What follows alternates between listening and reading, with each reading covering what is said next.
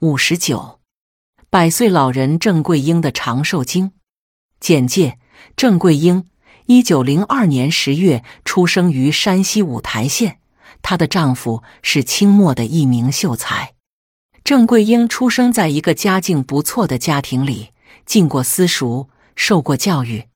现在已经一百多岁的她，仍精神矍铄，行动自如。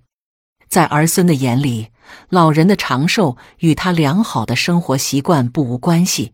他平时不抽烟，不喝酒，不吃油腻的食物。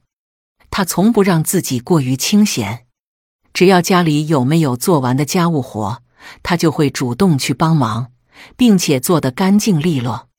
他尤其讲究卫生，每周都要洗澡，而他用过的碗、穿过的衣。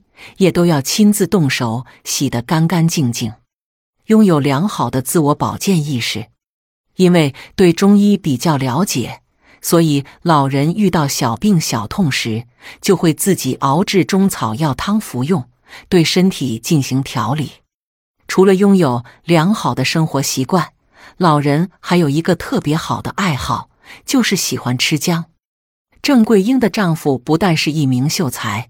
还是当地的赤脚中医，常年的耳濡目染也使得郑桂英懂得了许多中医方面的知识。他认为姜不仅可以消炎美容，还可以暖胃，因此多年以来，郑桂英都保持每天早晨食用少量姜末的习惯。目前百岁高龄的她，不但全身都没有老年斑，而且还有长出黑发的迹象。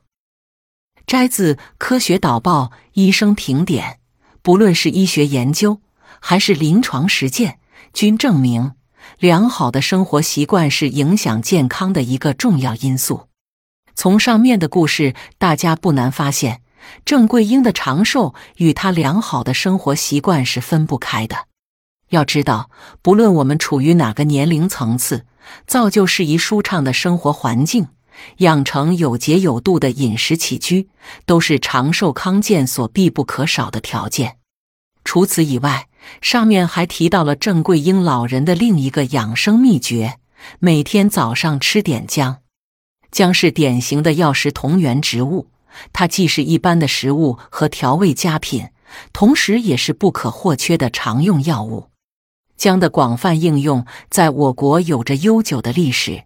早在一五零零年前的《名医别录》一书中，就记载了姜的药用之法。民间也广泛流传“冬吃萝卜，夏吃姜，不用大夫开药方”的顺口溜。这些都说明，适量的食姜对身体是大有好处的。发汗解表，用于风寒感冒，常配大枣合用。民间曾总结三片姜一根葱，不怕感冒和伤风。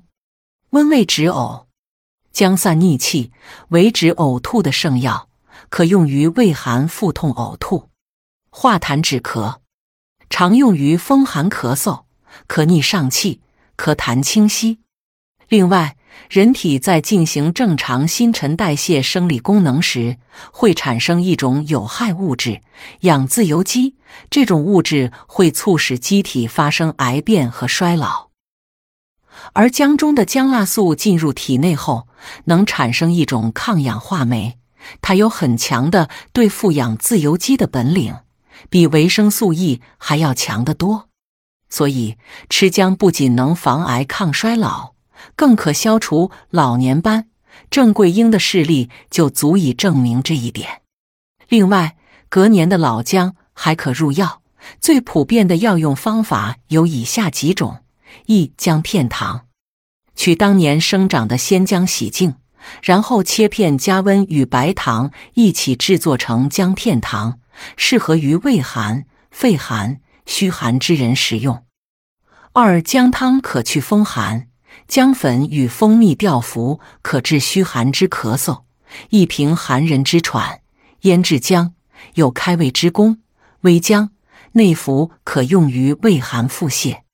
三姜汁法，姜汁法就是取生姜的温中止呕、解毒这些特性，把姜汁加入其他药物中，起到辅助医治的效果。同时，姜汁还可降低药物对人体的毒副作用。姜的益处虽多，但却不可多食。李时珍也对生姜特别爱好，但他就尝到了过量食姜的害处。食姜久，积热患目，真屡试有准。因此，炎症患者、肺结核、胃溃疡、糖尿病以及痔疮患者等都不宜长期食用生姜。另外，人们常说的“烂姜不烂胃”的说法也是不正确的。